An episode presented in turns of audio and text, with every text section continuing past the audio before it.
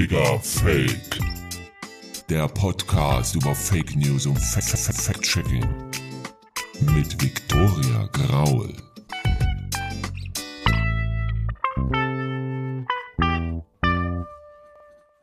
Computer liest die Nachricht vor. Hey Victoria, hier ist Oliver. Okay, Fake News sind schon scheiße und mit Fake-Profilen kann man Leute abzocken. Mich persönlich hat der Spruch Fake it till you make it aber schon weit gebracht und ich finde gefakte Fußballtrikots auch nice.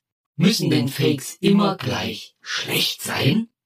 Darauf gibt's eine klare Antwort und die lautet Nein, natürlich nicht. Ich will daran erinnern, dass vieles, was wir aufschnappen, davon geprägt ist, wie Medien darüber berichten, was das bei uns auslöst, und beim Thema Fake geht's in Debatten in der Regel um die politische Dimension. Es wird berichtet, dass Fake News beispielsweise im Krieg eingesetzt werden, um die eigenen nationalen Interessen zu rechtfertigen, oder auch in Wahlen, um mehr Wählerstimmen zu erzielen. Und dann hat man als Leser schnell den Eindruck, dass Fakes generell schlecht sind und bekämpft werden müssen. Damit will ich sagen, es kommt auf den Kontext an. Wer Fakes bewerten will, sollte verstehen, welches Wissen und Nichtwissen damit schwingt im ganzen Wertschöpfungsprozess. Es gibt mehrere Perspektiven, einen Fake zu betrachten.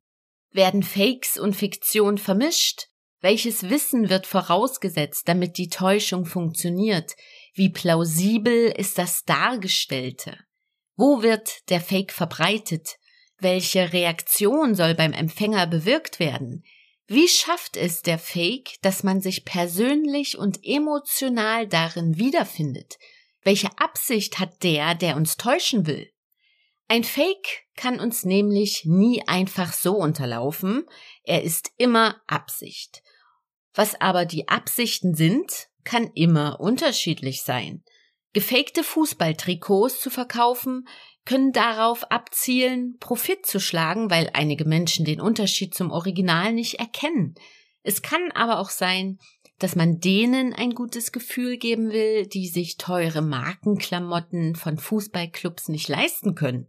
Beim Bettsport gibt es ähnliche Logiken. Sexualtherapeuten empfehlen, den Orgasmus vorzutäuschen, wenn es da auf natürliche Weise Schwierigkeiten gibt, denn der gefakte Höhepunkt entsteht auch aus der Absicht, den Sex ohne Leistungsdruck zu genießen und mehr Nähe zum Partner zu schaffen. Ob dieser Effekt am Ende auch der ist, der ursprünglich angepeilt war, ist allerdings eine andere Frage und das ist das Risiko, mit dem ein Fake leben muss. Seine Folgen können ganz anders sein als beabsichtigt. Ja.